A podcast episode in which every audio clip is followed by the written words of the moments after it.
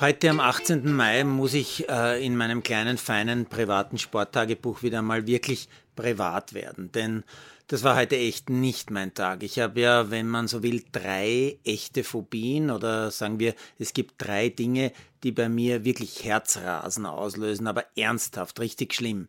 Grundsätzlich einmal jede Art von Arzttermin, vor allem wenn Spritzen oder gar Blut im Spiel ist. Dann Zahnärzte.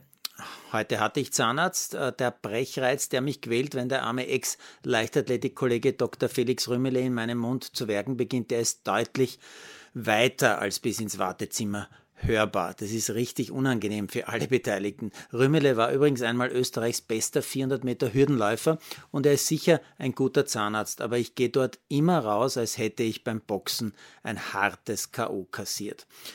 Noch höher ist allerdings mein Puls, wenn ich eine Schlange sehe, selbst wenn es nur im Fernsehen ist. Und heute, nach der Rückkehr vom Zahnarzt mit Leichtathletik-Vergangenheit, war es vor der eigenen Haustür wieder mal so weit. Ich war kurz dem Herzinfarkt nahe.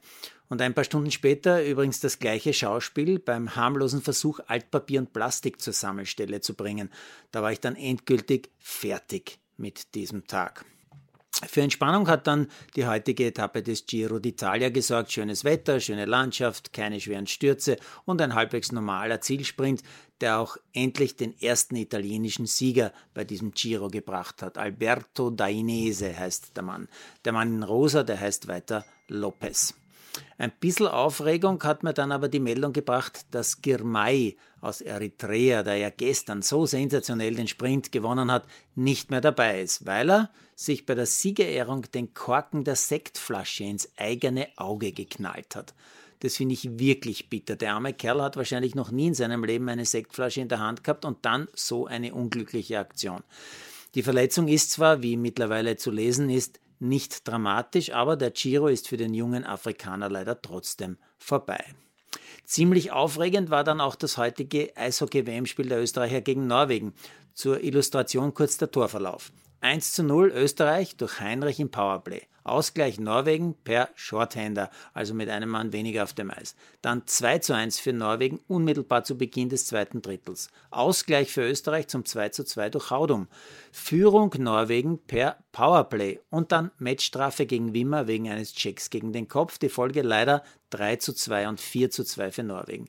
Dreieinhalb Minuten vor dem Ende nochmals Anschlusstreffer für Österreich durch Schneider im Powerplay, aber postwendend Empty Net Norwegen in der Schlussminute zum 5 zu 3. Die Norweger sind damit also alle Abstiegssorgen los, Österreich leider noch immer nicht. Wir brauchen Stand heute nach wie vor einen Sieg gegen Großbritannien.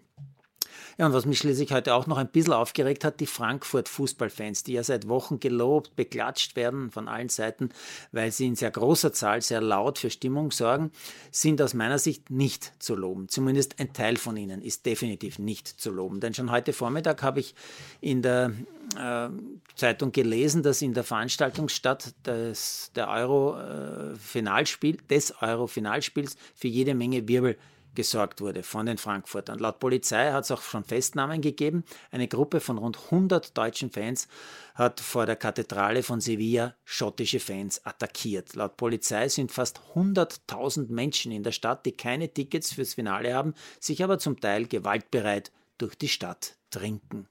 Klingt gar nicht gut und erinnert mich sofort wieder an den Fairplay-Experten Wachter, den ich erst vor ein paar Tagen hier zitiert habe, mit den Worten, alle sind in Sachen Fanausschreitungen in der Pflicht und er sagte auch, die Spieler müssen sich nach dem Spiel nicht bei einer Fankurve verabschieden, die so agiert.